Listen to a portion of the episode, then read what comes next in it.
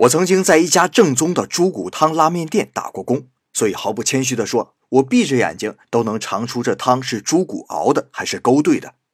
当年的店长是个三十多岁的年轻人，对汤的要求极为严格。他每天早晨四点钟起床熬汤，除了猪骨以外，还要加上两只整鸡以及大量的猪蹄、鸡爪，再放一袋子沙丁鱼干，就是为了增加汤的层次感，使汤不只有猪骨的浓厚，还能在其中品味出鸡和鱼各自不同的鲜味来。在汤熬了六个小时以后，要把表面的油撇净，只留下乳白色的汤。等到下午一点钟，汤底全部丢掉，重新再炖。我曾经看着那些扔掉的猪骨，可惜呀，想偷吃一块，结果骨头一夹就碎，肉也完全没有味道，可见营养全都炖到汤里面，难怪要重新再熬呢。